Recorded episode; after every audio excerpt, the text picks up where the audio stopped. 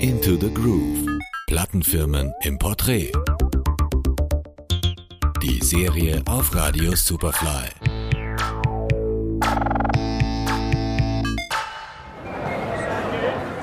Wir schreiben das Jahr 1968. Das von der Finanzkrise gebeutelte Großbritannien erholt sich nur schwer.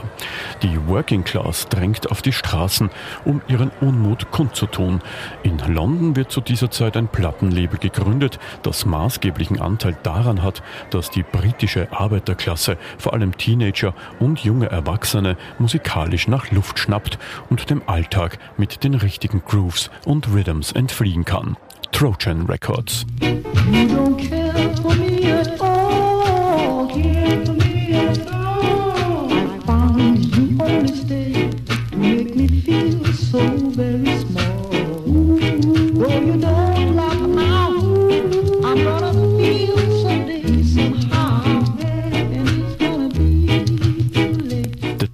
Technics You Don't Care markiert den ersten Release. Ursprünglich auf Treasure Isle veröffentlicht, wird es durch Trojan Records für den englischen Markt zurechtgemacht.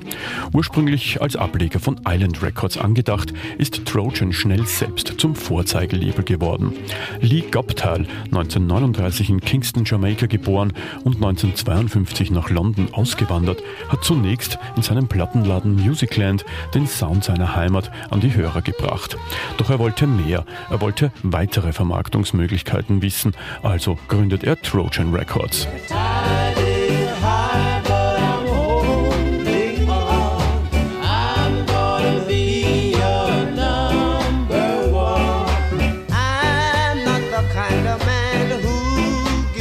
Just like that.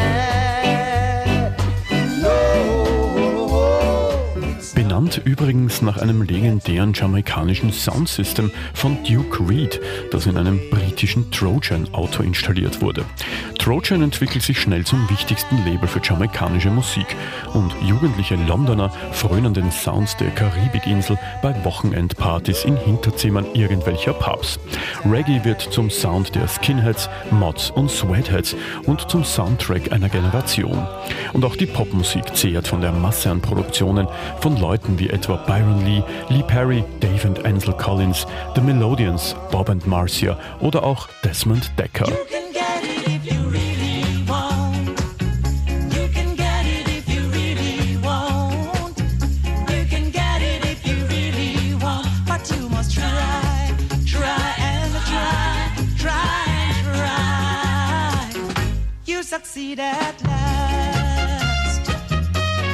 Trojan Records ist Kult bis heute.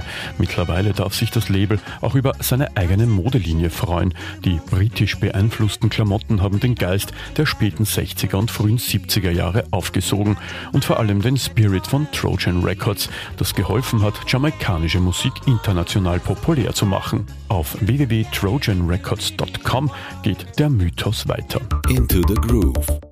Die Serie auf Radio Superfly.